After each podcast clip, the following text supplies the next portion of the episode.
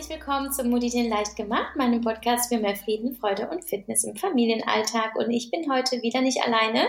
Ich hatte es schon angekündigt, es gibt noch ein Follow-up äh, zu der letzten Folge mit Desiree Rattay. Sie ist auch wieder hier, denn wir haben noch einiges zu besprechen in unserem Themenblog Kindheit in Sicherheit. Ähm, letztes Mal ging es ähm, darum, welche Atmosphäre schaffen wir zu Hause? Wie sprechen wir mit den Kindern? Wie geben wie können wir ihnen ein Gefühl der Sicherheit durch die Sprache, ähm, durch die verbale, aber auch die Sprache der, äh, des Körpers, ja, und der Liebe vermitteln, dass es ihnen gut geht und dass sie in Sicherheit sind. Auch ging es um das Thema Kinder im Netz, ähm, zeigen oder nicht zeigen. Es war super spannend, Desirees Perspektive zu hören als Kinderärztin und angehende Psychotherapeutin. Und um das Ganze noch zu vervollständigen, war mir ein Anliegen, auch noch über die körperliche Gesundheit der Kinder zu sprechen, also die Sicherheit der Kinder rein auf, ich sag mal, medizinischer Ebene. Und da hat Desiree natürlich auch einiges zu erzählen als Ärztin. Und äh, ja, ich sage jetzt mal Hello, willkommen in, in unserer kleinen Gesprächsrunde, liebe Desiree. Danke, dass du nochmal Zeit genommen hast, mit mir zu quatschen. Geht's dir gut heute? Mir geht's sehr gut. Ich habe mich jetzt auch schon gefreut wieder mit dir zu quatschen. Das war ja, letztes Mal hat ja die Stunde gar nicht gereicht. Ja, äh, also andere haben wahrscheinlich gedacht, so, jetzt mal stopp, ich komme nicht hinterher. Aber man ist so im Flow und es war auch wirklich ein super spannendes Gespräch. Ich glaube, das ist auch etwas, was ganz, ganz vielen Eltern hilft, auch einmal wirklich zu hören.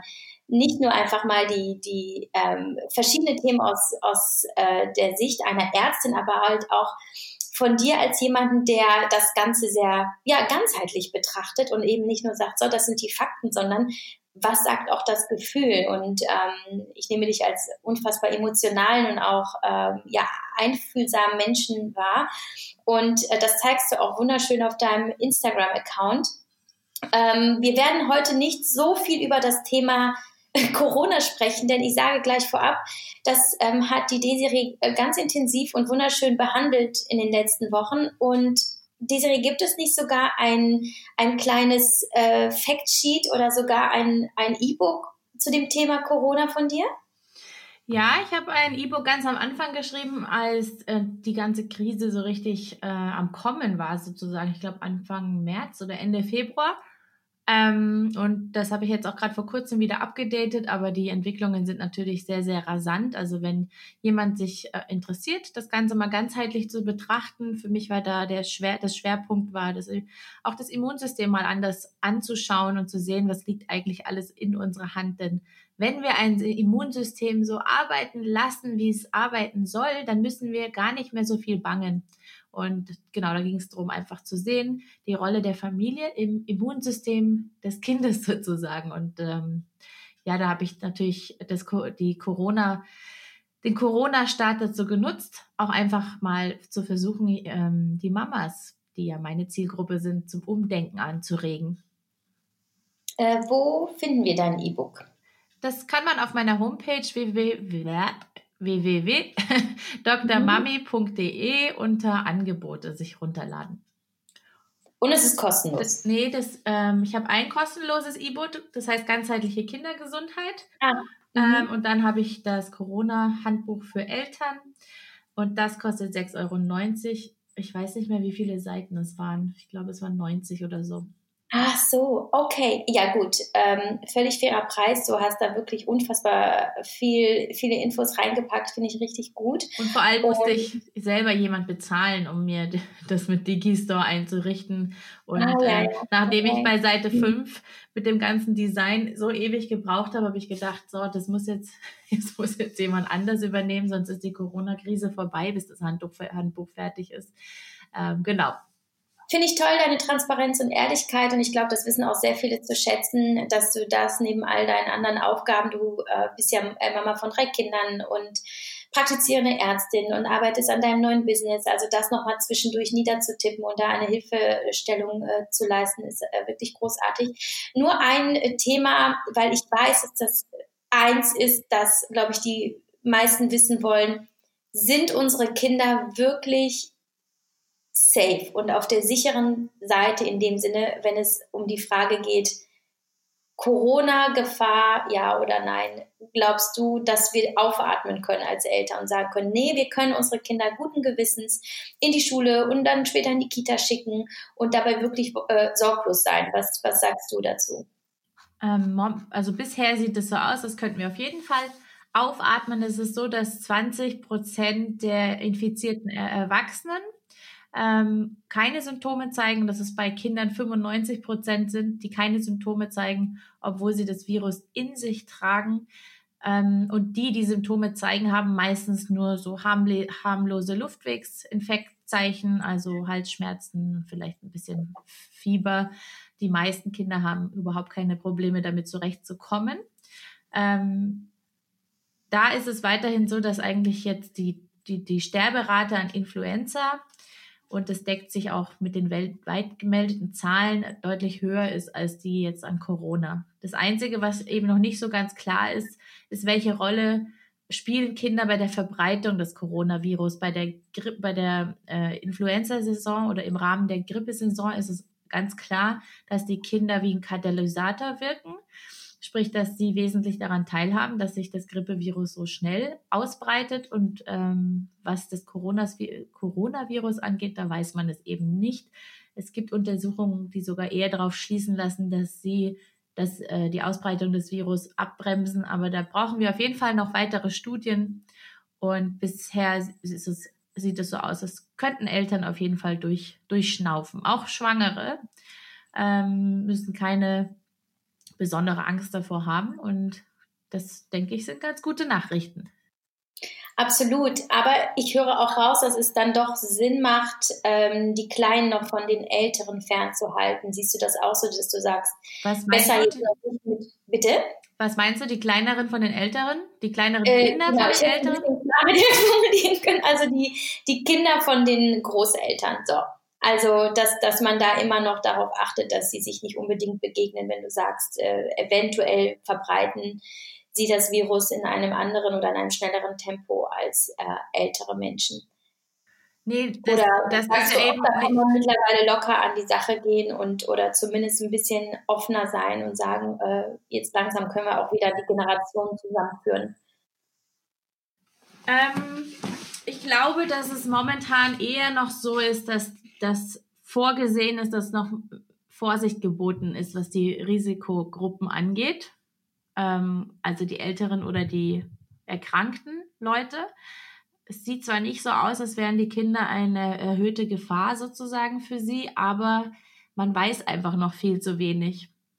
Und ähm, ich meine, wenn man sich mal anschaut, dass Studien eigentlich über sehr lange Zeiträume gehen, dann kann man sich natürlich vorstellen, dass die Zahlen die wir jetzt haben, das kann ja höchstens ähm, ein halbes Jahr abdecken sozusagen, dass man sich einfach ein bisschen gedulden muss. Auch ist ja die Frage, ob es zu einer neuen Welle kommt, wie es weitergeht, ob das Virus sich verändert und so weiter und so fort, so dass es mit Sicherheit erst in den nächsten Jahren so hundertprozentige Klarheit geben kann. Hm. Jetzt hast du zu Beginn schon das ähm, Thema Immunsystem angesprochen. Ähm, wahrscheinlich äh, wirst du aus deiner Perspektive als Mutter und als Ärztin empfehlen, hier einfach aufs Immunsystem zu setzen. Ähm, ist es das, was wir tun können? Ist es das, was deiner Meinung nach am sinnvollsten ist, einfach zu schauen, dass wir unser Immunsystem, Immunsystem stärken, sowohl das von uns Erwachsenen als auch das der Kinder? Ähm, da, dem habe ich auch ein ganzes Kapitel in meinem E-Book gewidmet. Und zwar muss man sich ja eigentlich erstmal fragen, wovon spricht man überhaupt, wenn man sagt, man muss das Immunsystem stärken, weil ähm, es gibt überstarke Immunsysteme und das nennt man Autoinflammationssyndrom im Endeffekt. Also das sind auch, ist auch nicht Sinn der Sache. Das heißt, wo will man es eigentlich hinstärken? Ich glaube, das Beste wäre, wenn man einfach dafür sorgt, dass es so arbeiten kann, wie es arbeiten soll.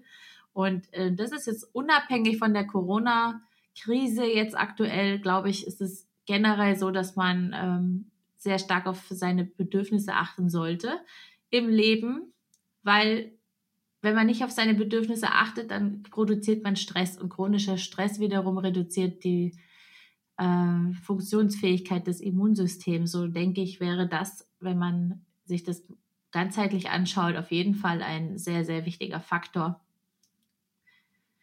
Ich meine, wenn du das mal anguckst, ne, ist es eigentlich schon, es ist total erschreckend für mich. Ich stolpere immer wieder darüber, wenn ich so vor mich hin philosophiere in meinem Alltag, ist es einfach so erschreckend, dass der Mensch sich so ein Leben erschaffen hat, das überhaupt nicht mehr seinen Bedürfnissen gerecht wird. Und dass, dass ähm, die, die Industrie, die, die Wirtschaft, was auch immer, wer auch immer für uns zuständig ist und Entscheidungen trifft, das sind im Endeffekt Entscheidungen gegen unsere Bedürfnisse in ganz vielerlei Hinsicht. Und das ähm, da bin ich jetzt gerade bei Selbstfürsorge, lande ich jetzt auch, äh, wenn man Selbstfürsorge ähm, als Werkzeug sieht, seine Bedürfnisse zu befriedigen, ähm, dass ein Leben aus Selbstfürsorge eben nicht nur die 20 Minuten Tee trinken abends sein kann, sondern dass man sich allgemein eben anschauen muss, wie leben wir jetzt als Familie, wie leben wir als Eltern und wie können wir unser Leben mehr so gestalten, dass es unseren Bedürfnissen gerecht wird. Dann glaube ich, hat man auf jeden Fall das größte Fundament für ein gesund funktionierendes Immunsystem. Hm. Verstehe. Wie vermittelst du es den Kindern? Wahrscheinlich nicht in dem Rahmen, wie wir es tun können als Erwachsene. Da bist du also in der Verantwortung zu schauen, dass die Kinder einfach körperlich gesund sind. Hast du da für dich ein Konzept? Äh, wie sorgst du für ja, die allgemeine Gesundheit deiner Kinder? Ich glaube ehrlich gesagt, das größte Problem der Kinder ist das Leben, das wir Erwachsene ihnen aufzwingen. Also viel zu viele Termine, Erwartungen, die ihren, ihrer Entwicklung nicht gerecht werden, überhaupt Disharmonie und Stress zu Hause, weil die Eltern an ihrer, Entschuldigung, Kotzgrenze arbeiten. Ähm, die brauchen praktisch Eltern, die in die Eigenfürsorge kommen und die ein, äh, achtsam sind in, dem, in der Betrachtung des Lebens, das sie sich aufgebaut haben, weil eben auch die Kinder mit an Bord sind. Und man hat ja heutzutage schon großes Glück und das sehe ich immer wieder, weil ich hatte ja auch schon schlechte Phase hinter mir mit Burnout und so weiter. Und das alles, obwohl ich gelernt habe, in meiner Mitte zu sein, durch das Leben, das meine Eltern uns ermöglicht haben. Und obwohl ich immer sehr bewusst gewesen bin, habe ich geschafft, es aus den Augen zu verlieren. Und da habe ich mich immer gefragt, wie machen das Leute, die nicht dieses Glück hatten, so eine Kindheit zu haben oder so eine unglaublich tolle Eltern wie ich, die praktisch das nie kennengelernt haben, wie es sich fühlt, sich selbst zu sein, wo wollen die dann hin? Woher wissen sie, dass sie da sind, wo sie hinwollen? Was warnt sie im Körper noch, wenn alle Warnmodi stumm, stumm geschalten worden sind, weil man sein Leben lang über seine Bedürfnisse drüber gegangen ist und der Körper irgendwann gesagt hat, so, wir melden uns jetzt nicht, ich melde mich jetzt nicht mehr zu Wort, weil das ist mir zu stressig. Und ähm, jetzt habe ich einen Faden verloren. Das finde ich super spannend, äh, weil du ja, mal weiter. Ich habe den Faden verloren. Was war deine Frage? Ähm, nee, ich hatte die Frage, wie du eben das Immunsystem der Kinder stärkst, aber ich sehe und höre raus, was ich super spannend finde, ist, dass du das Geistige einfach nicht vom Körperlichen trennst. Also, dass du auch die, die mentale Gesundheit und eben das Thema ähm, selbst, ja, freies, selbstbestimmtes, äh, bedürfnisorientiertes, gewaltfreies Leben ähm, gleichsetzt oder zumindest eben diese Verknüpfung herstellt zu der körperlichen Gesundheit. Ist es wirklich so, dass wir, dass wenn die Kinder glücklicher sind, dass sie auch gesünder sind? Das ist auf jeden Fall so, wenn die glücklicher sind, wenn sie entspannter sind. Und da wir ja Kinder nicht getrennt von ihrer Familie betrachten können, heißt das auch, dass die Eltern glücklicher und entspannt sein müssen. Wenn mhm. wir uns für unsere Kinder die den optimalen Nährboden wünschen. Und ähm, in, in dieser Phase, wo, wo wo wir dachten, wir müssen jetzt unsere Praxis so stark und schnell vergrößern. Ja, da sind wir reingestolpert und im Nachhinein bin ich schlauer, aber damals dachte ich, das muss jetzt alles so sein. Wir müssen alles erneuern und modernisieren was wir da unseren Kindern zugemutet haben im Endeffekt. Wir waren jeden Abend bei Steuerberatern, Rechtsanwälten, Praxisberatern, bei irgendwelchen Gesprächen mit, mit, mit Versicherungen. Ähm, wir haben Räume gesucht und wir haben sie die ganze Zeit mitgeschleppt in dieser Zeit und waren wenig achtsam mit ihnen, weil wir wahnsinnigen Stress hatten. Und das ist natürlich, die brauchen keine 100 Freizeitprogramme, die brauchen vor allem entspannte Eltern. Und das finde ich auf jeden Fall auch sehr, sehr spannend, weil ich persönlich glaube, dass auch ähm, autoimmunologische Erkrankungen zum Beispiel durch diesen ständigen Stress mitgefördert werden. Das ist jetzt meine persönliche Meinung. Und ähm, deswegen ist für mich, man kann noch so viel Medizin in Menschen reinpumpen. Man muss aber gleichzeitig, wenn man das von außen betrachtet, es eben auch von innen betrachten. Und da ist mein persönliches Herzensthema und das größte Fundament für mich, für persönliches Glück und für glückliche und gesunde Kinder ist eben diese innere Verbundenheit zu leben, ähm, die eigene, damit auch die Kinder ihre spüren können, weil du spürst es doch, oder ja, wie man spürt es doch, wenn jemand mit sich selbst verbunden ist. Der muss nichts sagen, der muss nichts machen. Man spürt es einfach. Das ist eine, eine Aura oder eine Energie, die man spürt. Und das zieht alle Menschen an. Und ähm, wenn man eben nicht so ist, wenn man kontinuierlich angespannt ist und unzufrieden ist, muss man genauso wenig sagen und machen. Das spürt man als irgendwas Verstörendes. Und wenn halt Kinder mit Eltern zusammen sind, die vielleicht nicht rumschreien, weil sie sich gut im Griff haben, aber trotzdem unzufrieden und angespannt sind, dann sind sie ständig dieser Atmosphäre ausgesetzt. Und das, deswegen finde ich es einfach wichtig, dass man schaut, was kann man selbst tun, weil das, was man für sich selbst tut, das geht, kommt direkt den Kindern zugute. Das finde ich, ich persönlich, das finde ich persönlich alles noch viel wichtiger, als sich Vitamine einzuschmeißen, um es mal ganz salopp zu sagen. Ja, ich finde das großartig. Ich bin, also, ich habe auch ein super Beispiel, ähm, als, ähm, als der Leonas geboren wurde musste ich mit meinem ersten Buch nochmal in die Überarbeitung gehen. Das war sehr intensiv und ich hatte noch drei Wochen bis zur Abgabe und er war gerade dann fünf Wochen alt. Und es waren also drei Wochen, die unter dem größten Stress äh, abliefen, den man sich nur vorstellen kann. Also ich habe kaum geschlafen. Ich habe das Buch mit dem Leonas auf meiner, ähm, in der Trage auf meiner Brust ähm, geschrieben, ähm, dann zu meinen Schwiegereltern gefahren, dort permanent gearbeitet, damit sie auch mal den Leonas nahm.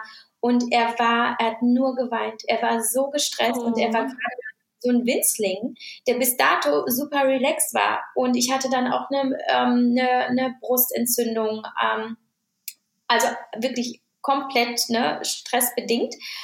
Und es war so ein Phänomen. Mit dem Tag der Abgabe war der Leonas absolut ausgeglichen. Ich fand, das war für mich so quasi der, die Offenbarung und der Beweis, wie groß der Einfluss. Ich muss nicht sagen, ich muss es nicht an ihm auslassen. Er spürt es allein durch meine Anwesenheit und diese negative Energie, die ich ausstrahle.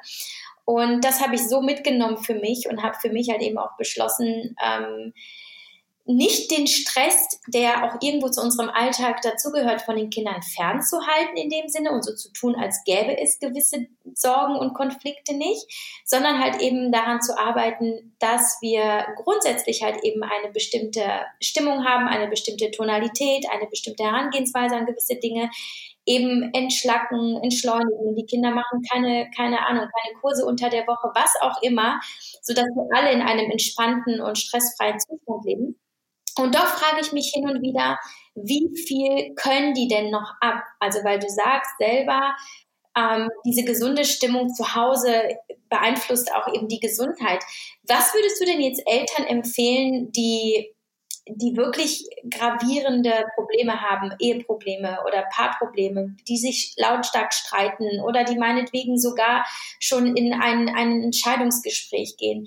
Ähm, da habe ich auch einen akuten Fall in meinem Umfeld, ähm, wo das sehr, sehr unklar ist, was kann man da tun? Lässt man das Kind teilhaben an den Konflikten, die nun mal da sind? Oder würdest du dann versuchen, diese Dinge zu trennen, zu sagen, nee, mein Kind soll ja geschützt werden, es soll ja diese Sicherheit haben und gesund aufwachsen ähm, und das andere klären wir einfach insgeheim. Und ich glaube halt einfach, dass Kinder sehr, sehr viel mitbekommen. Das weiß ich selber noch aus der Erfahrung als Scheidungskind. Ähm, aber das wird nochmal, fände ich jetzt spannend, nochmal von dir zu hören. Was denkst du? Ähm, teilhaben lassen oder fernhalten?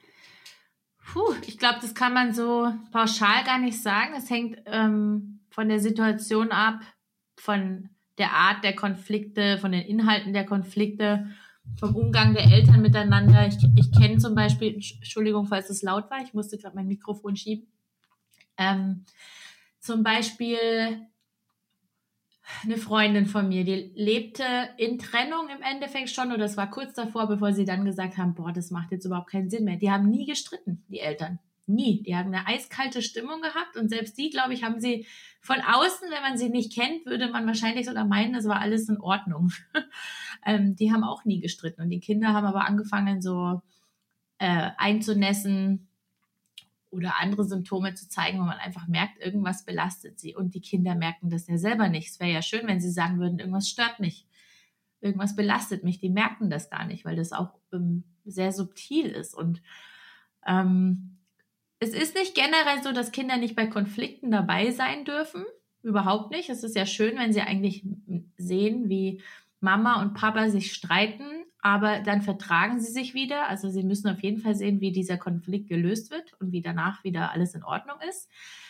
Und wenn der Konflikt natürlich so ist, dass das seelisches Leid beim Kind verursacht, weil die Eltern sich so niedermachen, dass die Fetzen fliegen, sowas muss ein Kind natürlich auch nicht mitbekommen. Und wenn Eltern es nicht schaffen zu reden, ohne dass sie zu explodieren, weil sie einfach e-, emotional wahnsinnig aufgeladen sind und meistens geht es ja um unerfüllte Bedürfnisse oder sich nicht verstehen oder gesehen fühlen und dann reitet man ständig auf alten Sachen rum in der Hoffnung, dass irgendwie eine Erkenntnis beim anderen ankommt.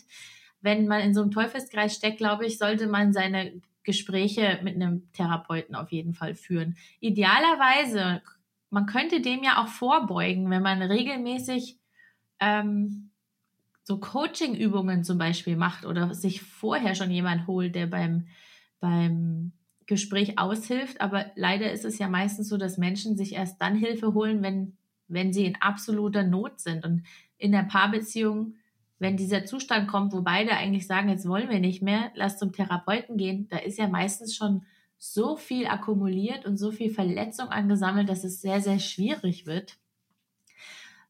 Ja, ich weiß es nicht. Ich, hab, ich hatte mir überlegt, ähm, die Eltern ähm, so hingehend zu begleiten, dass man ihnen vor Werkzeuge schon mitgibt, die man vor der Geburt des Kindes eintrainiert, aber man stellt immer wieder fest, wo kein Schmerz ist, ist kein Wille. so ganz wenige, die so bewusst sind, dass sie vorher schon anfangen, sich auf etwas vorzubereiten, was höchstwahrscheinlich irgendwann mal auftreten wird. Und das ist Disharmonie in der Ehe, weil Kinder eben die maximale Herausforderung sind für die Ehe. Und es gibt die Mutter und den Vater ähm, und dann gibt es die Mama-Version. Also es gibt den, es gibt praktisch Yavi und wie heißt dein Mann? Ja, offiziell Paul. wie? Paul? Ja, ja, ich, äh, wir sagen ja nicht seinen äh, richtigen Namen. Oh, jetzt musst du es ausschneiden. Dann schneid aus. es ist schon regelmäßig passiert. Es ist mittlerweile, ja, ja.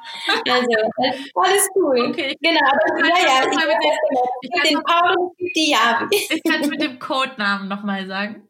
Also praktisch Javi und Paul und dann gibt es Mama Javi und Mama Paul. Und du wirst selber manchmal denken, wenn du dich betrachtest, du bist irgendwie ein anderer Mensch als Mutter. Nicht ganz anders offensichtlich, aber an, anders ist man irgendwie. Es ist eine andere, eine andere Identität, die ja, man da hat. Ja. Und das ist, es tut mir leid, ich muss kurz an die Klingel. Kein Problem. Ich muss kurz stoppen. Sonst ich trinke lange was und ähm, kann aber bestätigen, was Desiree, solange sie da zur Tür geht, auf jeden Fall bestätigen, was sie sagt. Ich spreche da sehr viel auch mit Freundinnen über das Thema Familie, dass äh, eben kommen die Kinder in, in, ins Leben, ähm, muss man sich nochmal neu organisieren. Also ich kenne persönlich auch kein Paar, das, ähm, das irgendwie gesagt hat, für uns ist als Paar alles besser geworden. Natürlich hat man eine ganz andere Magie zu Beginn und es schweißt zusammen und es macht auch Spaß, aber gleichzeitig haben auch mein Mann und ich empfunden, das erste Jahr mit Kind war unsere allergrößte Herausforderung. Also ganz neue Probleme, ganz neue Fragestellungen und auch eben dieses meine Frau ist nicht mehr so da, wie, wie ich sie kenne und jetzt muss ich sie teilen und jetzt muss sie, muss ich verstehen, dass sie auch in einer anderen Rolle ist und eine andere Zeit für mich hat. Also das sind natürlich so Konflikte, die kennen, glaube ich, die meisten. Wäre übrigens auch ein spannendes Thema für eine Podcast-Folge, glaube ich, fällt mir gerade so ein. das ist ein sehr, sehr spannendes Thema. Von dem Thema, wo waren wir heute eigentlich? Ach ja, Oh mein Gott, es tut mir so leid, Javi, aber es ist so schön, über so viele Sachen Nein, es tut mir gar nicht leid, weil ich, es ist halt einfach, man, ich finde es so gut, weil am Ende wird klar, es, es ist halt einfach nicht alles isoliert zu betrachten. Ne? Also wow. ich will jetzt nicht sagen, der Schnupfen des Kindes hängt jetzt mit, der, mit dem Haussegen zusammen. Das ist natürlich Quatsch, aber äh, das ist natürlich, wenn es darum geht, ich meine, der, der Schnupfen, der gefährdet ja auch nicht das allgemeine Wohl und die Gesundheit des Kindes, aber es gibt natürlich auch andere Entwicklungen, auch wie du sagst, Autoimmunerkrankungen. Da ist es schon mal immer sehr interessant, hin, genauer hinzuschauen, zu überlegen, hm, was könnte da vielleicht noch im Hintergrund mitschwingen. Das finde ich sehr, sehr gut und ich finde, das wird da auch sehr deutlich. Dennoch möchte ich nochmal zurückkommen, um da jetzt nicht ganz abzudriften, ähm, zum Thema eben Gesundheit ähm, welches Konzept du da für dich hast. Ich würde das jetzt so einschätzen, dass du die Kinder einfach Kinder sein lässt und dann dafür sorgst, dass vielleicht hin und wieder auch ein bisschen Gemüse auf den Teller kommt ähm, vielleicht kommt, ja, vielleicht okay. kommen wir mal. Also, was ich tue, damit meine Kinder gesund sind, das ist das eine. Yes. mit dem Thema Ernährung. Also, vielleicht hast du da, äh, kannst du uns da mal reinholen in euren Alltag.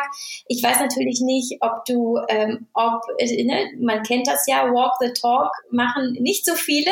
Walk the Talk. Bitte? Was ist das?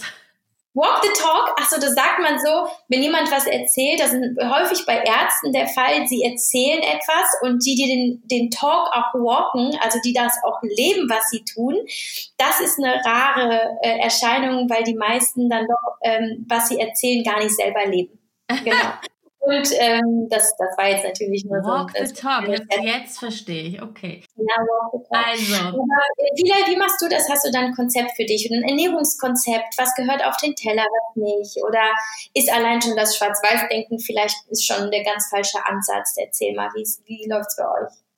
Ich bin ja Ernährungsmedizinerin und war ganz stolz darauf, dass ich diese zusätzliche Qualifikation erworben habe. Mhm. Und dann habe ich Ayurveda studiert. Und Ayurveda und das, der Blick vom Mensch, das ist auf so viel Resonanz in mir gestoßen, als, als hätte es meine innere Wahrheit jemand anders in Worte gefasst. Diese Momente kennst du doch. Das, das gibt nichts Geileres als jemand, der was sagt, was in dir schlummert und dir dann bewusst wird, weil er es ausgesprochen hat. Und ein großer, eine große Säule natürlich in Ayurveda ist die Ernährung. Und ja, jetzt bin ich immer überlegen, ob ich überhaupt Ernährungsmedizin noch irgendwo hinschreibe. Das klingt zwar alles sehr professionell und vertrauenswürdig, aber eigentlich ähm, stehe ich selbst nicht mehr zu dem, was ich da gelernt habe, mhm. weil ähm, ich finde das irgendwie krass, dass man einen Ernährungsplan aufstellt oder Ernährungsempfehlungen für wie viele Milliarden Leute wohnen auf der Welt?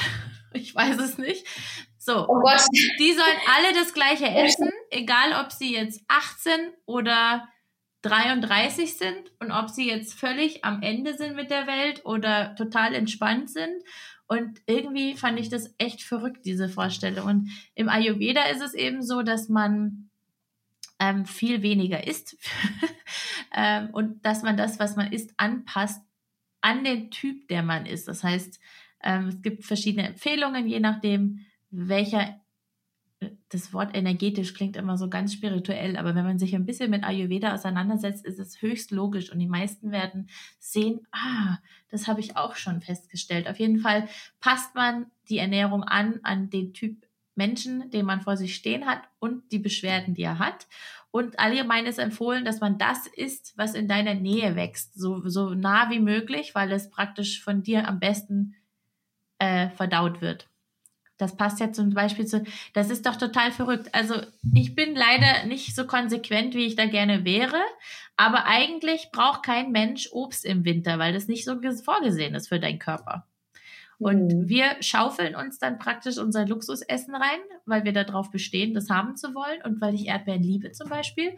Aber eigentlich ist das nicht Sinn der Sache. Es gibt schon Gründe, warum gewisse Dinge zu gewissen Jahreszeiten wechsel, äh, wachsen.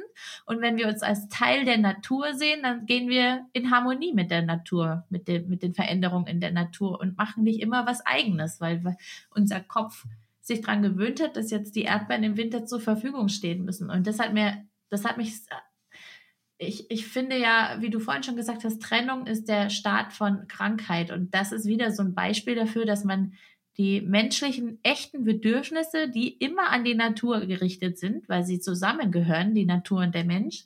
Also Natur kann ohne Mensch existieren, aber nicht andersrum. Ähm, dass man immer da dagegen geht und, und sich so trennt, irgendwie so rausnimmt und dann spricht man Empfehlungen aus, die eigentlich mit der menschlichen Art und mit der menschlichen Besonderheit Besonderheit der Individualität nichts mehr zu tun hat. Insofern gibt es bei uns keine Ernährungsregeln in dem Sinne. Wir versuchen auf regional zu achten und wir versuchen auf saisonal zu achten.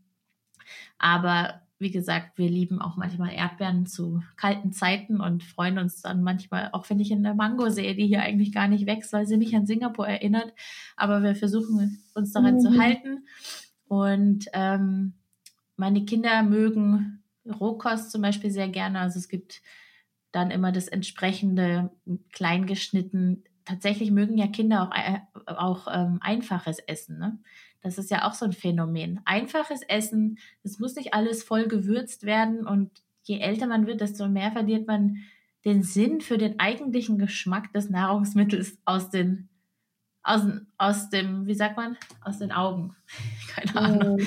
Ähm, ich würde gerne noch viel mehr Zucker bei uns zum Beispiel reduzieren, weil ich da selbst Erfahrung gemacht habe, wie krass das ist, mit und ohne Zucker zu leben, was das verändert in einem. Das war für mich eine, eine Wette, die ich damals eingegangen bin und ich war rückblickend echt schockiert, was das gemacht hat und verändert hat, alles nur das Zucker wegzulassen. Ähm, das schaffen wir aber nicht, das schafft man zu Hause vielleicht, aber das schaffe ich nicht auswärts. Und wenn ich dann die Mutter bin, die ständig hinterher rennt und kontrolliert, was die Kinder draußen essen, dann bin ich ständig gestresst und werde zwanghaft und werde zu einem Control Freak und isoliere meine Kinder von ihrer Peer Group, wo es jetzt einfach mal mhm. den dritten Kuchen am Stück gibt, weil die Kinder Geburtstag gefeiert haben in der Schule, so ungefähr. Also das finde ich ein bisschen schwierig, weil natürlich auch das Essverhalten anderer Kinder in der Umgebung meiner Kinder ist. Das stört mich manchmal schon. Mhm. Ähm, das ist immer einfacher, wenn man sich mit Gleichgesinnten umgibt. Aber wenn halt wenn der beste Freund immer dies und jenes dabei hat und, und, mein Kind möchte es auch mal haben, dann kriegt sie es auch mit, auch wenn ich es nicht gut finde. Und ich kommentiere es aber nicht, weil es macht ja keinen Sinn. Entweder sie darf es haben und soll Freude haben, es genießen, aber ich kein schlechtes Gewissen haben oder nur sagen, aber nur einmal oder das aber, dann kriegst du das nie wieder. Das ist eine Ausnahme, weil es eigentlich schlecht ist. Das macht irgendwie wenig Sinn, finde ich. Dann soll man die Kinder nicht belasten mit, mit allen möglichen Einstellungen, die wir die man womöglich selber hat. Ich finde, um das Thema Essen ist ein sehr, sehr großer Zwang bei Eltern. Sehr groß, sehr, sehr viel Unentspanntheit. Und ähm, das ist tatsächlich was, wo ich denke, wenn, wenn die Beikost eingeführt wird bei Kindern, dann muss man unbedingt anfangen, darüber zu sprechen mit den Eltern, weil es wenige Haushalte gibt, wo es ein natürliches und schönes Essverhalten in der Familie gibt alleine schon die Beikosteinführung, weil du gefragt hast, wie wir es bei unseren Kindern gemacht haben. Als meine Tochter vier Monate alt war, ich habe den Tag gezählt, vier Monate, und habe mich gefreut, den Karottenbrei endlich zu füttern, weil ich es wollte. Ich habe gar nicht an sie gedacht. Ich dachte mir, wir Ärzte sagen es so und so, also mache ich das jetzt so und habe mich gefreut auf unsere nächsten Meilensteine. Und wenn es ehrlich ist, wenn man ehrlich ist, geht es um einen selber. Weil wenn es um das Kind geht, dann schaut man, ist das Kind überhaupt bereit? Und dann gibt es ja die Beikostreifezeichen, also stößt das Kind äh, die Nahrung mit der, mit der Zunge wieder raus, kann sich schon drehen, kann schon sitzen und so weiter und so fort. Das sind alles Signale, die uns zeigen, ist das Körper, äh, ist das Kind motorisch schon bereit dafür und dann auch ein psychisches Interesse. Also es gibt Kinder, die sind dafür bereit, die wollen einfach nicht. Und da wird natürlich ähm, bei uns immer viel mit Angst gearbeitet, auch von Seiten der Ärzte. Ähm, und da finde ich, da, da habe ich natürlich Glück, weil ich habe das Gefühl, ich bin Ärztin, ich mache es, wie ich das möchte, wie ich es für richtig äh, ähm, empfinde und ich habe es im Auge, ob das in Ordnung ist. Diese Sicherheit haben ja viele Eltern nicht, die es anders machen, als es eigentlich vorgegeben ist. Okay, jetzt höre ich raus, also du tendierst eher zu Ayurveda, ähm, beziehungsweise ich, ich gehe jetzt mal davon aus, dass du es jetzt aber bei deinen Kindern äh, eher nicht eingeführt hast und da ihre Typen bestimmt hast, sondern dass es eigentlich vielmehr darum geht, intuitiv und möglichst mit Verstand, also ne, da auch der Schwenk zum äh, regionalen oder auch als saisonalem. Aber wie stehst du denn zu veganer Ernährung? Ich habe jetzt auch mitbekommen, ähm, natürlich über Instagram speziell, aber auch so ein bisschen in meinem Umfeld, dass das jetzt auch so, so im Kommen war die letzten Jahre, auch vegane Ernährung schon ähm, von Anbeginn äh, einzuführen. Wie ist da deine ärztliche Meinung dazu? Also als Ernährungsmedizinerin würde ich sagen, man sollte das nicht machen. ähm, ich habe jetzt aber mittlerweile wahnsinnig viel, ich habe sogar da habe ich nie dran gedacht, dass das tatsächlich möglich ist, aber ich habe schon viele Leute kennengelernt, die komplette Rohkost essen. Ähm, also auch vegan. Und die Kinder sind so gesund und damit muss einfach meine pauschale Antwort, es ist nicht geeignet für Kinder wegfallen. Ich glaube, es ist tatsächlich nicht für alle Familien geeignet, weil man muss ähm, sich gut auskennen, man muss planen, man muss ausgewogen essen und so würde ich tatsächlich allen raten, die äh, vegane Ernährung einführen wollen, sich zumindest einen Ernährungsberater dazu zu holen, bis man ein Gespür dafür entwickelt hat, was man in welchen Mengen zu sich nehmen soll. Das ist ein großartiger Tipp, habe ich auch, äh, macht super Sinn, aber das habe ich in all den äh, Empfehlungen bislang auch noch nicht gehört, dass man sich da auch wirklich zumindest beraten lässt, denn selbst bei Erwachsenen äh, kann vegane Ernährung ja nach hinten losgehen, das weiß ich ja als Ernährungsberaterin auch und es wird häufig einfach einfach ähm, sehr kopflos gemacht und so ganz easy ist es halt einfach nicht und auch nicht für jeden gemacht. Das ist halt auch nochmal so ein Punkt, da muss man halt auch immer schauen, wie du schon sagst, passt es in die Familie genauso wie es zu diesem Menschen eigentlich passt. Also ähm, viele machen es auch aus den falschen Gründen und ähm, können da einfach so eine, so eine zwanghafte Herangehensweise entwickeln, die auch wiederum andere Probleme mit sich bringt oder auch andere Probleme weiter äh, füttert und ähm, da wird es halt kritisch. Ne? Und da mit einem Ernährungsberater zumindest äh, zusammenzuarbeiten, zu schauen, dass man es ja irgendwie aus bestimmten Gründen ähm, gesundheitlichen Gründen machen möchte, dann macht das, äh, macht das schon äh, Sinn. Also ich ähm, finde ja, Entschuldigung, dass ich unter, unter die, dich unterbreche, ich finde die Idee, vegan zu leben, total romantisch. Ich finde es total schön. Ähm, und wenn man das möchte und dabei entspannt ist, dann soll man das bitte auch gerne machen. Ich finde nur, und das hat jetzt mit der veganen Ernährung nichts zu tun, dass viele Leute, die da hinkommen, die ich kennengelernt habe, aus einer Essstörung da gelandet sind, die praktisch ihre Essstörung jetzt neu definieren mit einem anderen Kontrollwahn. Das meine ich, es hat nichts mit der veganen Ernährung zu tun, sondern mit diesem Shift. Das habe ich ganz häufig gesehen, dass die meisten Leute, die ich kenne, persönlich, also ich kenne wenige, die ähm, vegan und nachhaltig leben und dabei total entspannt sind. Verstehst du, was ich meine? Ich finde, bei, bei vielen ist es so ein Ideal und dann konkurrieren sie mit sich selbst drum, ob sie schaffen, diejenige Person zu sein, die sie sein wollen. Und das finde ich sehr schwierig. Aber das hat, also ich hinterfrage nicht die Idee des veganen Essens und auch überhaupt nicht nachhaltig sein. Das ist äh, auf jeden Fall wichtig alles und gut. Ähm, ich glaube, man sollte nur aufpassen. Also manchmal glaube ich, wenn, wenn Eltern so krasse Regeln haben für ihre Kinder, sie dürfen dies und jenes nicht essen, dann glaube ich, dass ähm, irgendwann hat mich mal eine Mutter geschimpft online, weil mein Kind Marmelade gegessen hat mit Zucker drin und ich sei doch Ärztin und es sei völlig unverantwortlich und dass ich jetzt jedem zeige, wie ich meinem Kind Schaden zufüge, wo ich dann innerlich dachte, wenn die Frau so einen Hass auf mich kriegt, wegen diesem Marmeladenbrot, dann scheint ja dieses Thema irgendwie emotional ganz schön besetzt zu sein bei ihr. Und dann glaube ich, ist diese emotionale Besetzung für sie und für ihr Kind deutlich schädlicher als ein Teelöffel Zucker in der Woche zu geben. Hm. Ganz genau, das sehe ich auch so. Aber da sprichst du auch sowieso was, äh, auch nochmal ein gutes Thema an, überhaupt auch diese, diese, dieses ähm, feindselige Verhalten und Kommentieren und Beurteilen ähm, vom Verhalten äh, anderer Mütter, das kennen wir alle nicht nur aus unserem direkten ähm, Umfeld, aber oder auch Kita-Umfeld oder ja dann ganz stark auch bei Instagram. Ähm, da teilen, da, da, da scheiden sich ja die Geister. Ob jetzt das Thema Impfen, das darf man ja auch so ungefähr gar nicht ansprechen. Da werden wir auch heute nicht drüber sprechen. Das macht keinen Sinn. Ähm, oder halt auch äh, ne, schon als Mutter irgendwie bei Instagram zu erwähnen, das Kind hat Fieber, ich gebe ihm jetzt Fiebersaft, auch schwierig, weil dann kommen die Fragen, ist es denn nicht besser, wenn es ausfiebert? Vielleicht können wir da trotzdem mal kurz drüber sprechen, liebe Desiree. Wie stehst du denn zu solchen Mitteln? Ich weiß, du bist sehr naturverbunden und versuchst es auf eine möglichst natürliche Art und Weise ähm, äh, zu behandeln, was auch immer in, ja, im Leben eurer Kinder passiert. Aber wie, wie stehst du denn tatsächlich zu, zur Schulmedizin und zu Medikamenten wie eben einem Fiebersaft? Gibst du den denn auch mal deinen Kindern? Und wenn, also wenn ja, äh, wann, ab welcher Temperatur und wenn nein, warum? Ähm, vielleicht darf ich kurz vermerken, vielleicht magst du das in die Shownotes führen, dass ich einen Blogbeitrag sehr ausführlich über Fieber geschrieben habe, wo es darum geht, was Fieber ist, äh, was, was es macht, wann man Angst haben muss, wann nicht. Und ich habe extra Beitrag über Fiebermedikamente geschrieben, weil eigentlich die meisten Eltern keine Ahnung haben davon. Und da gibt's wirklich, wirklich viel zu wissen.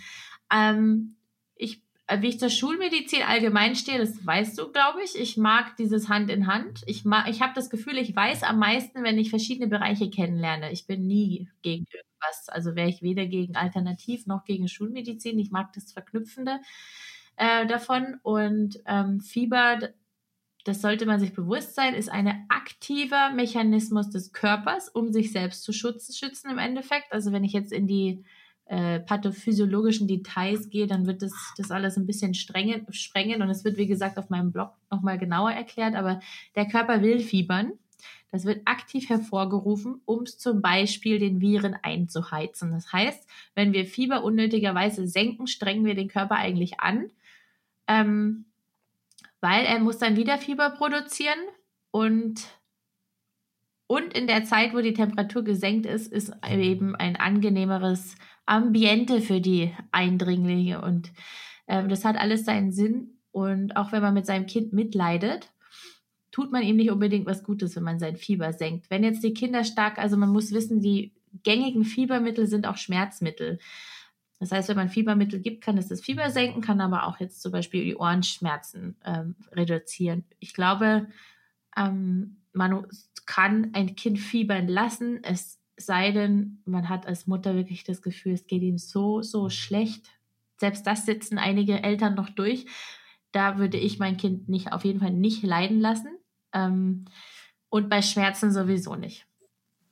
Hm. Schmerzen darf man Ne, wenn es so leichte, ich frage meine Kinder immer, sind das leichte Schmerzen oder sind es Schmerzen, für die, für die du Medikamente brauchst? Das können meine großen zwei auf jeden Fall schon einschätzen. Ich will ja auch nicht, dass sie lernen, dass man alles ums Verrecken sozusagen, wie man hier sagt, aushalten müssen. Dass sie, äh, es gibt ja so Leute, die es als Schwäche empfinden, wenn sie sich Hilfe holen oder Medikamente brauchen. Das will ich eben auch nicht, dass sie die Haltung haben. Deswegen ist es immer auch da wichtig, wie man das mit seinen Kindern bespricht und kommuniziert. Aber Fieber ist eigentlich eine gute Sache. Ich sage den Eltern immer, und da bin ich immer wieder erschrocken, dass die Eltern immer hören, ab so und so viel Grad müssen sie die Temperatur senken. Bei Kindern ist es ja eh so, dass sie schneller und höher fiebern als die meisten Erwachsenen. Das heißt, wenn ein Erwachsener 39 Grad Fieber hat, dann ist er meistens, liegt er flach und kann nichts mehr machen. Und bei den Kindern ist es oft so, dass wenn sie 40 und drüber haben, noch spielen und durch die Gegend hüpfen. Nicht bei allen. Hängt auch von der zugrunde liegenden Krankheit ab. Aber ich würde mich persönlich nie an der Höhe des Fiebers orientieren selber, weil es kann nichts passieren durch das Fieber. Es kann können keine Eiweiße schmelzen oder sowas. Das Gehirn kann auch nicht schmelzen, was manche, äh, wovor manche Eltern Angst haben. Mm, ich würde das nicht, wie gesagt, von der Endhöhe abhängig machen, ob man das Fieber senkt, sondern wie es dem Kind geht. Mhm, mhm. Okay, ähm, das heißt, du hast äh, zu Hause nicht nur auch mal Fiebersaft stehen, sondern auch andere Medikamente. Gibt es noch irgendwas anderes, wo du sagst, das macht einfach Sinn in der Hausapotheke? Vielleicht nicht unbedingt nur schulmedizinisch, sondern äh, vielleicht hast du da so, eine, so, ein, so ein kleines äh, Repertoire an ähm, Medikamenten, die immer bei dir zu Hause stehen. Also wir lieben Wickel. Mhm. Wir haben Wickel und ähm, Balsame, die auch teilweise ayurvedischer Natur sind und selbstgemacht sind, haben wir für alles Mögliche da. Ich habe auch ähm, ayurvedisches Wundöl, zum Beispiel das Morivenna-Öl. Wir haben in der Küche, was man für viele Dinge gebrauchen kann, Zwiebeln. Ähm, das sind Kurkuma Ingwer, das sind so Sachen, die wir in der naturheilkundlichen Hausapotheke haben. Und was wir schulmedizinisch noch haben, ist, sind auf jeden Fall Nasentropfen, weil wenn alles andere nicht hilft, dann wollen wir trotzdem schlafen und dann gibt es Nasentropfen. Ähm, weil du weißt, wie es ist, wenn man nicht schlafen kann, weil die Nase dicht ist. Das kann echt eine Folter werden für alle Beteiligten. Ähm, Fiebermittel und Schmerzmittel haben wir auf jeden Fall zu Hause, nur falls wir sie brauchen. Hm, was haben wir noch? Wir haben noch weil meine Kinder immer mal wieder Pseudogrupp hatten. Ähm, Cortison, Zäpfchen. Wir sind aber auch Ärzte, ne? wir, sind, wir sind für die schlimmsten Fälle äh, aus, ähm, wie, wie sagt man, vorbereitet. Mein Mann hat, mein Mann hat äh, alles Mögliche zum Intubieren hier zu Hause. Genau. Aber super, super, super spannend auch ähm, ne, eben zu sehen, dass du, dass du beides verbindest. Und äh, ich, man erlebt das ja immer wieder, dass Leute ja auch sehr dogmatisch sind und gerne sich nur für eine Seite entscheiden und sagen, nee, also das andere ist absoluter Scheiß und das ist genau das Richtige. Und auch mal wieder zu schauen, hey, ähm, es geht alles in, äh, Hand in Hand oder es kann alles Hand in Hand gehen und es gibt eine Balance, äh, die man auch herstellen kann, um einfach möglichst, äh, ja, irgendwie äh, friedliches Leben in sich selbst auch zu führen, ne? weil ich kenne das selber von mir man tendiert schnell zu einem Extrem. Und sobald du in einem Extrem lebst und auch in einer extremen Einstellung, ähm, also da, da gibt es eine ganze Reihe von Schwierigkeiten, die sich da auftun. Und das ist so schön zu hören, wie du das alles ähm, miteinander kombinierst. Deswegen ist dein Account ja auch so wertvoll. Ich wüsste aber gern noch von dir zum Schluss, um dieses ganze Paket abzurunden. Das Thema war ja jetzt Kindheit in Sicherheit. Gibt es eine Message, die du jetzt an die Eltern rausschicken würdest, wollen würdest, um ihnen irgendwie kurz und knapp zu sagen, wie sie ihre Kinder in Sicherheit großziehen? Da musst du jetzt vermutlich kurz auf Pause drücken, weil ich darüber nachdenken muss. Kein Problem, wir warten. Äh. Die, die, die, ja, das ist für mich total entspannend. Ich glaube, ehrlich gesagt, dass mein Herzensthema ist ja diese Verbundenheit. Und Verbundenheit ist immer nach innen gerichtet und auch nach außen gerichtet. Und aus dieser Verbundenheit kommen so viele Dinge, Dankbarkeit, Mitgefühl, ähm, intuitives Essen, ganzheitliches Denken, Zwangslosigkeit, viel Freiheit, eine Leichtigkeit, eine Entspannung.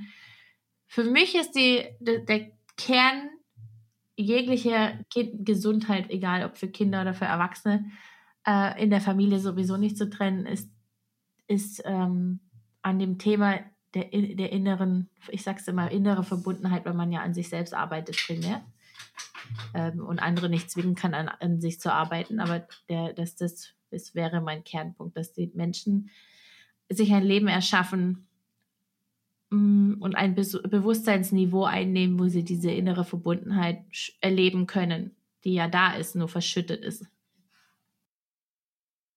Super schön. Ich könnte jetzt direkt im Anschluss fragen, aber das tue ich nicht. Wie macht man das? aber das versuchen wir ja irgendwie. Äh, das kannst du ja auch nicht in einem Satz sagen, wie wird man entspannter und verbundener. Das, dafür gibt es einen Podcast wie meinen oder dafür gibt es die Arbeit, die du machst. Das ist eben ein Prozess, das ist eine Lebenseinstellung und die kann man sich eben nicht injizieren, die erarbeitet man sich.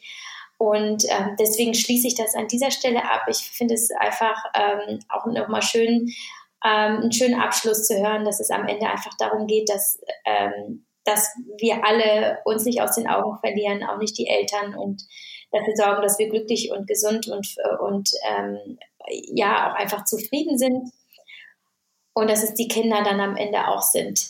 Ja, das wollte ich nur bestätigt haben. Das ist das, was ich immer sage. Danke. ja, sehr gerne. Ja, aber danke für deine Zeit. Es war wirklich ein total schönes Gespräch. Ähm, also ich funke dich dann an, wenn ich mal wieder äh, ein paar Fragen beantwortet ja, haben möchte. Ja, das jederzeit. Ganz herzlichen Dank. Ich schreibe ähm, alles in die Show Notes, was du auch, ähm, wenn du mir nochmal später die Links schickst zu, deinen ähm, zu deinen Blogposts, über die wir gesprochen haben und zu deinem E-Book. Oh und dann packe ich alles in die Show Notes und auch nochmal äh, den Instagram-Account von Desiree. Und ähm, du bist eine Bereicherung für uns alle. Und ähm, ich glaube, deine Kinder, die haben eine richtig äh, coole Zeit. Oh, es klingelt an meiner Tür. Ich muss auflegen. Bis dann, liebe.